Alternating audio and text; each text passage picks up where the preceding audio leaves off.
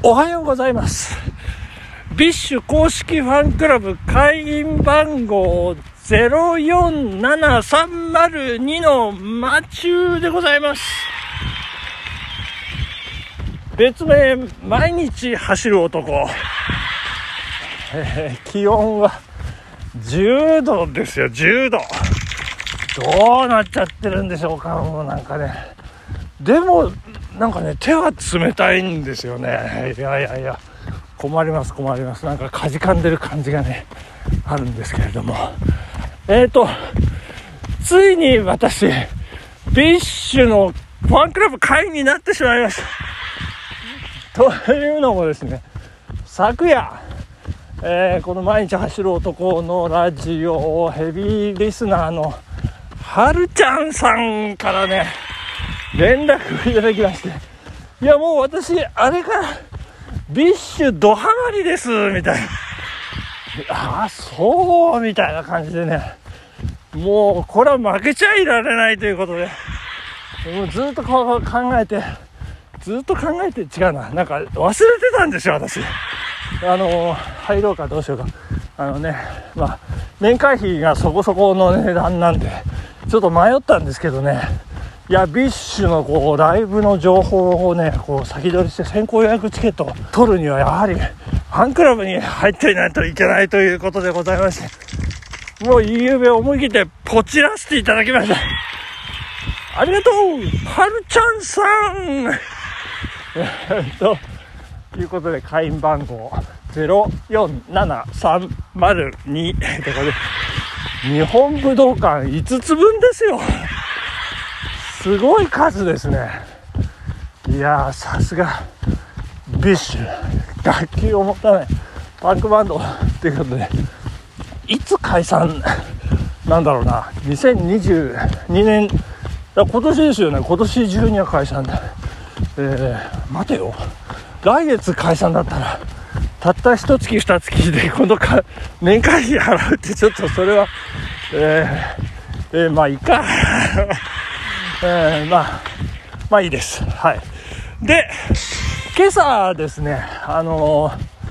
もう二度寝を決めさせていただきましてね、また例によって。で、パキッと、二度寝からパキッと目覚めまして、で、今走り始めているというアップルラインのところ左曲がる10キロコースといつものコース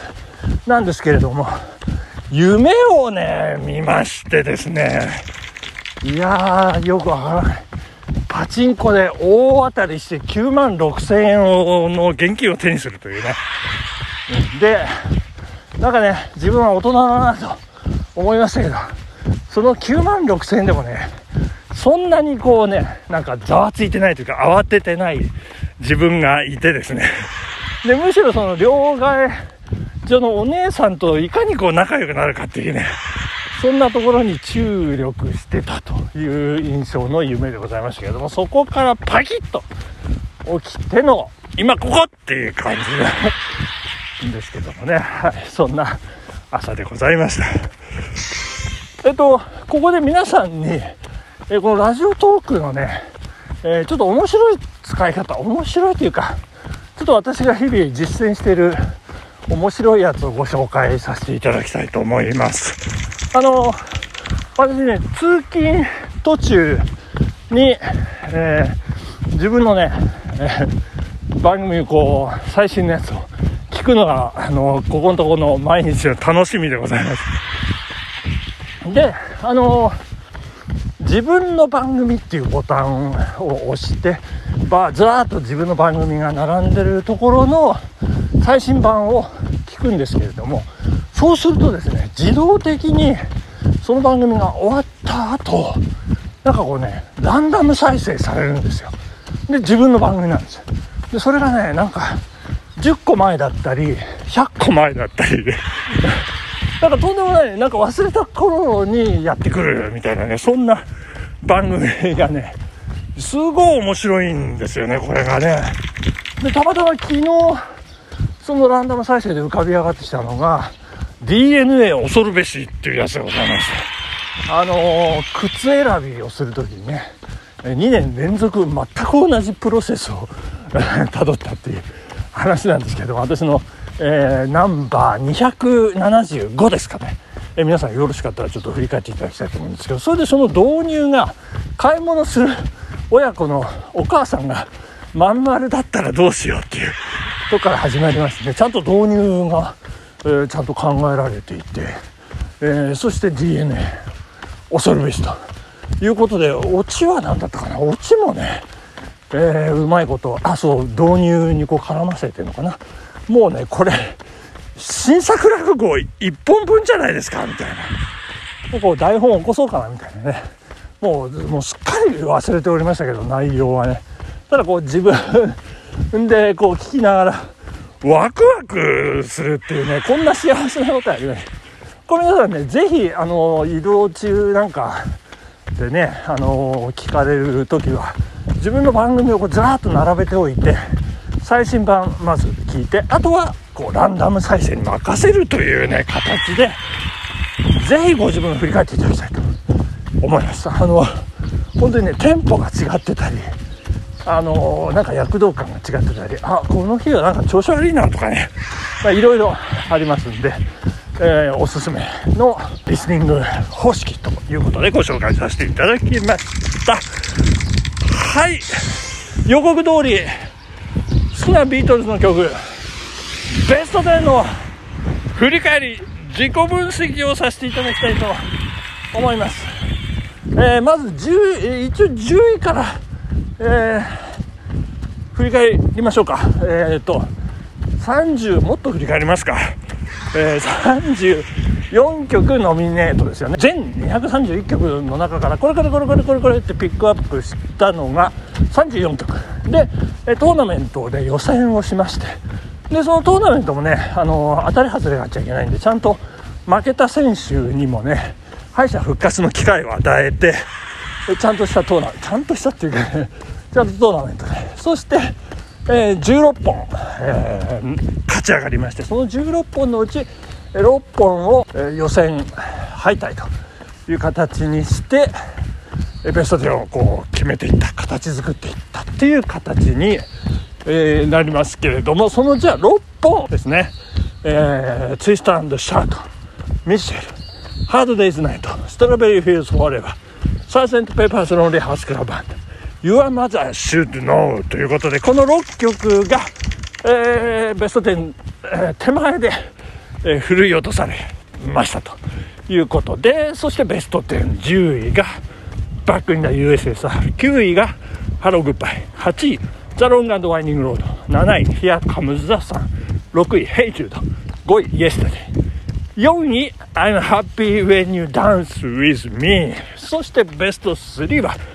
第3位 While My Guitar Gently Weeps 第2位 Get Back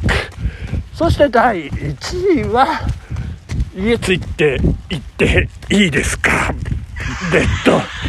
It Be ということになりました。はいそしてこう自己分析っていうかねちょっと簡単うん甚だ簡単ではございますけれどもね、えー、これアルバム別にえー、分析をさせていただきますと、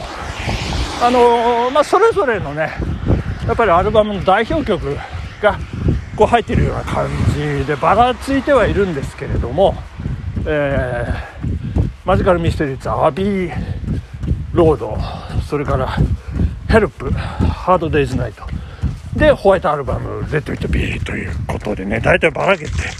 いる中でホワイトアルバムまさすが2枚組ということだけありまして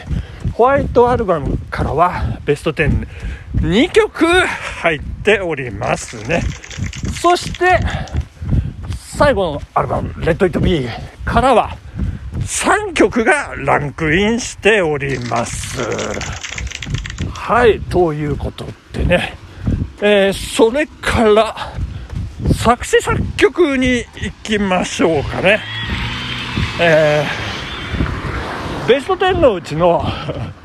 1位、2位、4位、5位、6位、8位、9位、10位がレノン・マッカートニー作詞作曲ということで、えー、ただ2曲、3位と7位がジョージ・ハリスン作詞作曲ということで、あ、これあんまり意味ないかな。ほとんどレノンマッカートニーですかね。そしてね、これはちょっと面白い。リードボーカルですね。えー、リードボーカルも、作詞作曲とまあ似たような感じ、相関関係あるんですけど、えー、1位、2位、5位、6位、8位、9位、10位が、えー、ポール・マッカートニ